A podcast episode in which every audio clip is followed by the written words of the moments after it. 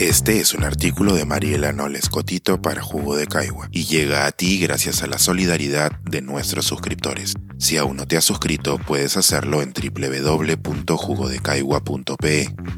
Ahora puedes suscribirte desde 12 soles al mes.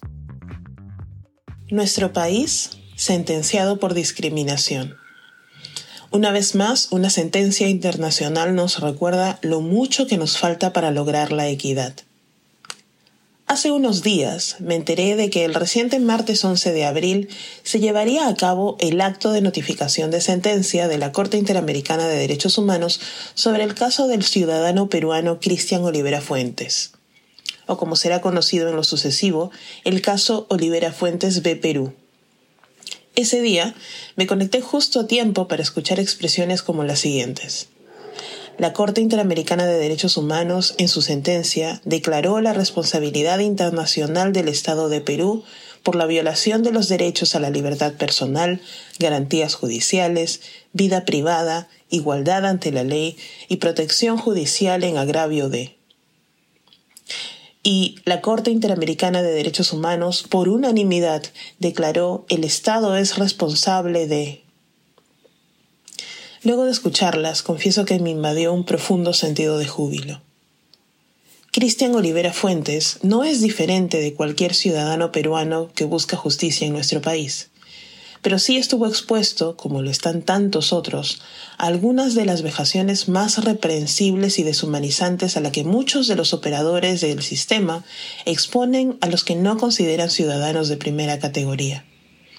Como muchos de nosotros antes y después de Cristian, el Sistema Nacional de Justicia le falló.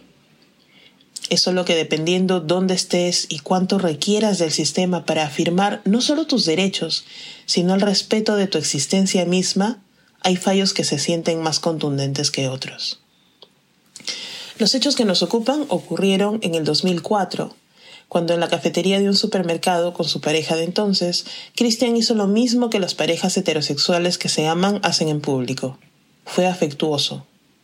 Luego de algunas quejas, varias malas decisiones corporativas y de una invitación a retirarse, Olivera presentó una queja formal ante Indecopi, además de la consiguiente denuncia ante la Corte Superior de Justicia y la Corte Suprema de Justicia de la República. Todas sin éxito. Diecinueve años después, Christian escuchó a la distancia, acompañado de muchas personas como yo, que siempre tuvo razón, que los prejuicios de nuestra sociedad que se entretejieron en todas las etapas y se activaron en su caso eran eso mismo, prejuicios. Y que fue por ello, y no por la materia argumentada, que no tuvo una tutela judicial adecuada que ante los indicios de discriminación por orientación sexual no le tocaba a él desvivirse por demostrar la vulneración, sino que le competía a la empresa acusada demostrar que el tratamiento que le dieron no tuvo un propósito o un efecto discriminatorio, o en cualquier caso que existía una justificación objetiva y razonable.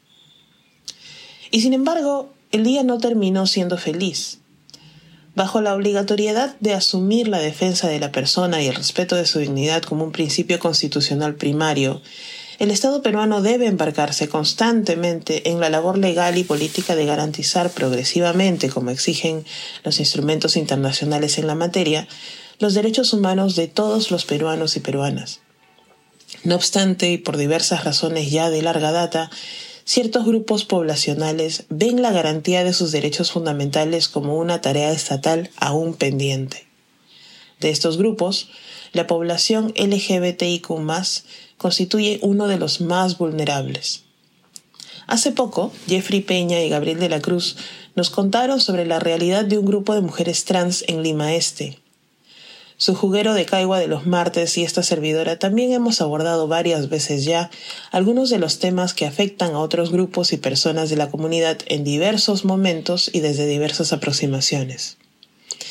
En efecto, sobre esta población pesan no solo los estereotipos, roles asignados y expectativas de género que forman parte de nuestro tejido social, y las diversas violencias que su disidencia, entre comillas, provoca sino también una estructura sistémica que, vulnerando sus derechos más básicos, genera escenarios de discriminación estructural agravada por una falta de protección jurídica a sus derechos más básicos.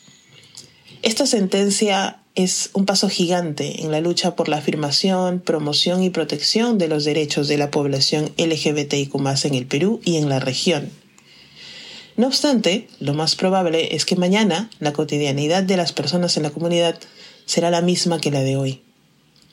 El Tribunal Interamericano ya había establecido que el Perú es un país hostil para las personas LGBTIQ. ¿Recuerda el caso de Azul Rojas Marín? Se lo conté hace algunas columnas. Esta sentencia lo reafirma. Entonces, ¿qué vamos a hacer al respecto? ¿Qué va a hacer usted? Pensar, escribir, editar, grabar, coordinar, publicar y promover este y todos nuestros artículos en este podcast cuesta y nosotros los entregamos sin cobrar. Contribuye en www.jugodecaigua.pe barra suscríbete y de paso envía como suscriptor nuestras reuniones editoriales.